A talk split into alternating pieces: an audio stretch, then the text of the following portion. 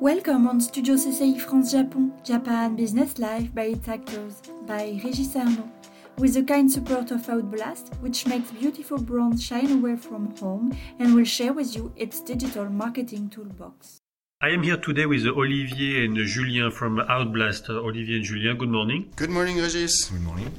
So today we talk about uh, media purchasing. Uh, Japan is a special market uh, in this regard, as in many others as we know. Uh, what are the specifics of media purchasing uh, today, Olivier? How different is the Japanese market and is it converging towards the rest of the world? Yes, Japan is, as always, a very specific market. Uh, today, the, the share of digital advertising worldwide uh, is 70% compared to offline advertising.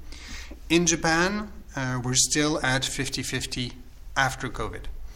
So uh, the weight of traditional media buying in Japan is still very important, uh, but where it's rapidly changing uh, as we see that uh, the results um, given by digital advertising are a lot more interesting than the ones uh, from traditional advertising in a lot of aspects. I think it's more a problem of uh, offer rather than of demand how is the, the, the, the, media actually purchased on the internet? Uh, is it uh, classic uh, things like banners, for example? Is it uh, sponsoring of, I don't know, tweet? Uh, is it uh, targeted advertisement on on Google, the Google page you, you look? What are the tools available to luxury brands? So Outblast is a digital marketing agency that specializes in premium and luxury brands in Japan we use a wide array of digital media buying to serve the different purposes of our clients at different stages of the customer journey. So, the, the basic overview of digital media buying is to start with awareness uh, and end with conversion, and then the clienteling starts. We've talked about clienteling in our previous episode. For awareness, we see that the traditional global players like uh, Google uh, work fine on display ads. Uh, there is a specificity for Japan, which is the presence of Yahoo. Uh, Yahoo Japan is still uh, very, very present here in terms of searches. For example, it's still over 25% of the searches that are wow. made through Yahoo search engine. Amazing. So the results in media buying on the Yahoo platform, for example, are, are better than the ones on the Google platform. For display ads, we observe kind of the same thing, and there's also Line that offers a very efficient display ad opportunity. Those all have the goal of raising brand awareness. But what's really key in doing digital media buying is to have a long term strategy in creating audiences. Especially for premium and luxury brands, where we don't want to target the entire Japanese consumer base. We have a very specific target that is identified, that is worked upon, and we work on that target to create relationships with the brands. And ads are moments of their touch points that we create to further that relationship and to deepen the links between the, con- the consumer and the brand so that they in the end, eventually convert either offline or online and enter the clienteling system. So now I guess it's, it's harder for marketeers or people who purchase media because the world is much more liquid. You you go from a social network to another uh, by uh, basically a click or by your mouse.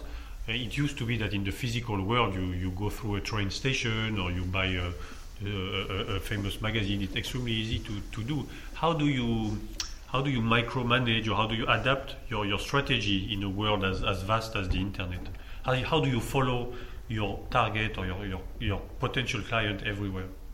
So we work with uh, all the main channels, all the main platforms in Japan. Uh, the social media channels, uh, the display channels, the search channels, and uh, the specific channels that are offered by uh, the Japanese market.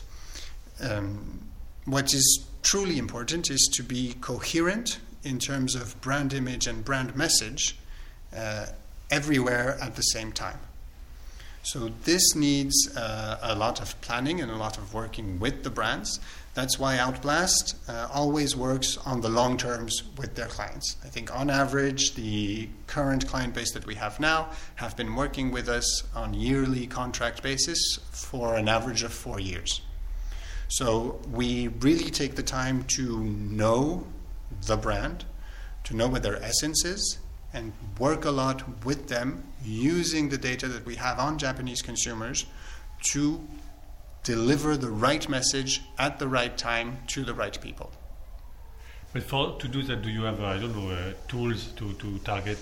I don't know. I guess there's a specific demographic class of women, for example, or men who are interested by a specific article or a specific topic or a specific promotion? How, how, do you follow follow people in their daily life and, and, and, and their social life? Every platform offers a targeting service that is more and more detailed. Even despite uh, the uh, end of cookies and uh, the protection of privacy uh, embedded in the iPhone, etc., there are some very, very efficient targeting tools within the platforms. But these are used at the very first stage of brand awareness. Once we have, for example, uh, shared a, a video created specifically for a specific audience in the Japanese market, we are able to retarget the people who have watched that video. So we'll be working on that audience only. So we have a first audience that's interest based. We uh, take uh, women in their 50s who live in Tokyo who are interested in cats. And we show them uh, our uh, specific uh, cat uh, product. And if they watch the video, then they enter that audience. And when we choose the settings for that audience, we can choose people who have watched the entire video, the first three seconds, the first 15 seconds. So we can customize that audience as we see fit.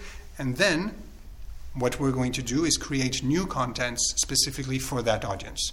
So something that goes beyond just brand image, but starts talking a little more about the brand history, about what's the story behind the brand.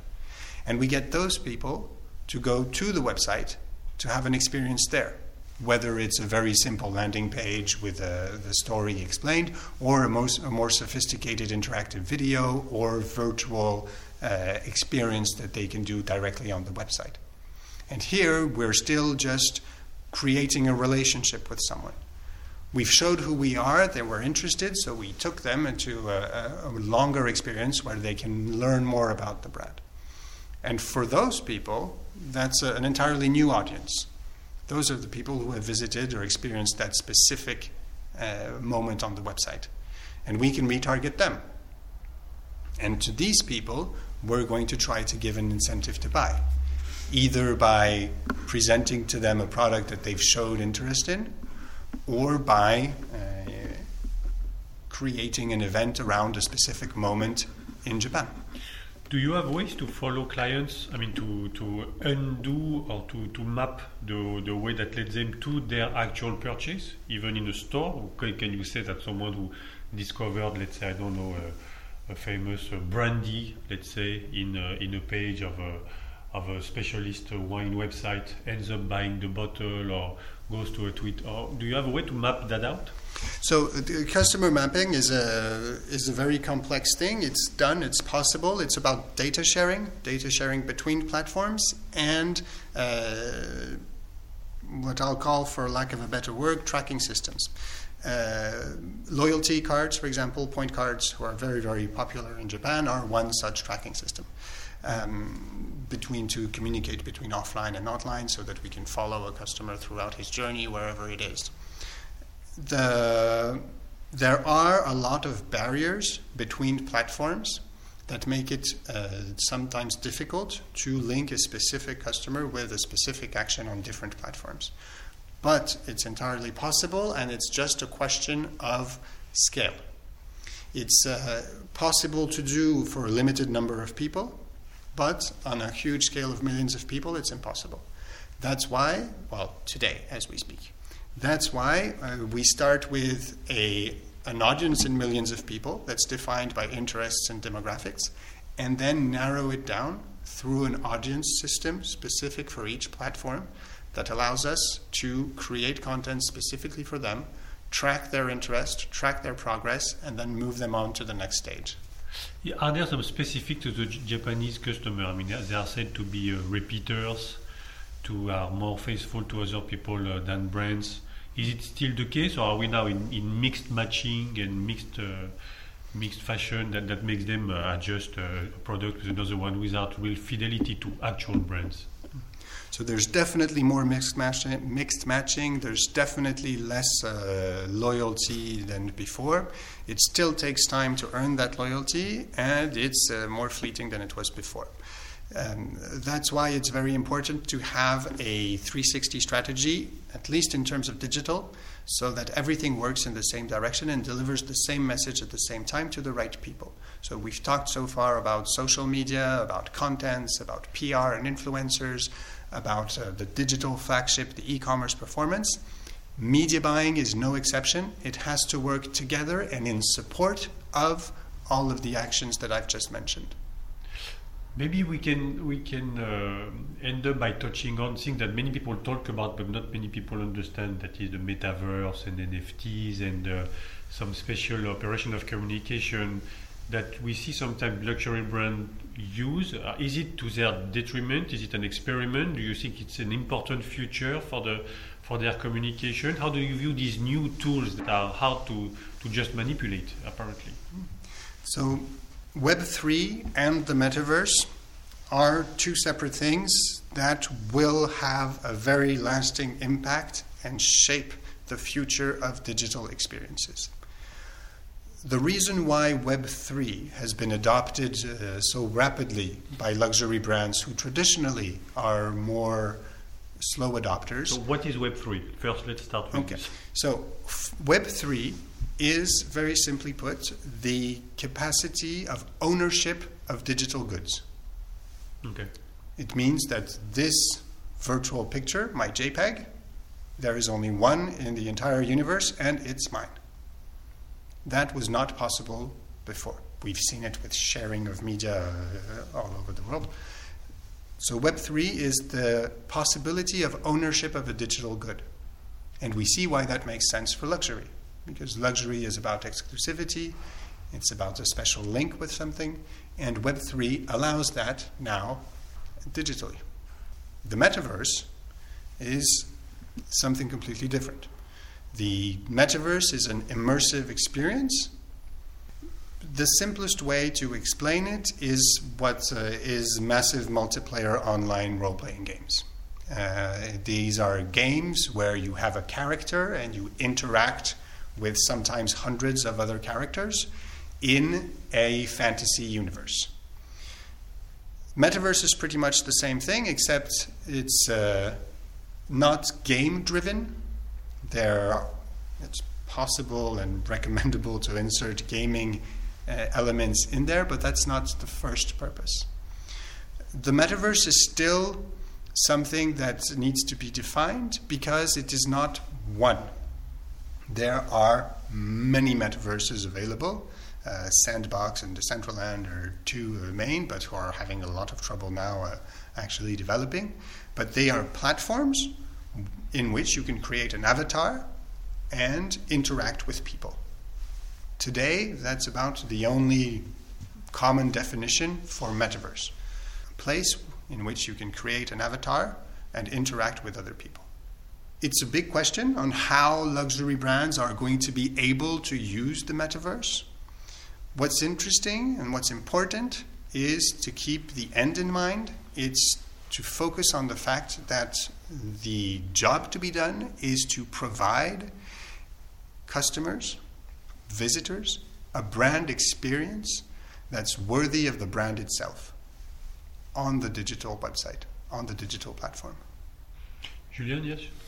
So we are able to create this exclusive experience via the social media, via the website, via the, the content which is uh, produced and published.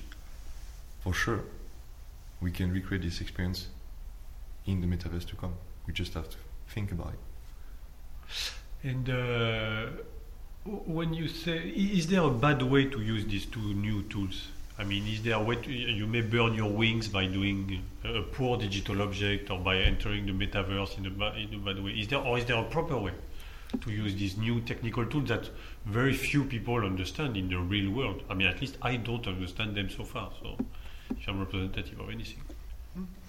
The, um, the good way of using a new digital tool is by staying true to the brand essence. Luxury brands know who they are to the core. Someone that works in a luxury brand and has been working in a specific luxury brand for a number of, uh, of years can look at a picture and say, This is me or this is not me. And they do, all the time and they talk about it together. Is this us, really?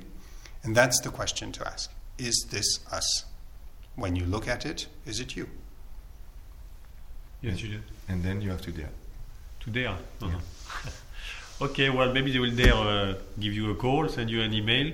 Thank you so much for uh, Olivier and Julian for these sessions on uh, online communication uh, for luxury brands in Japan.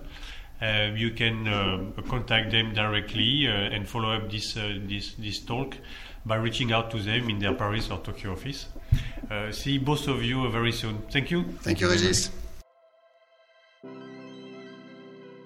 You listen Studio CCI France Japon. See you soon for our next episode.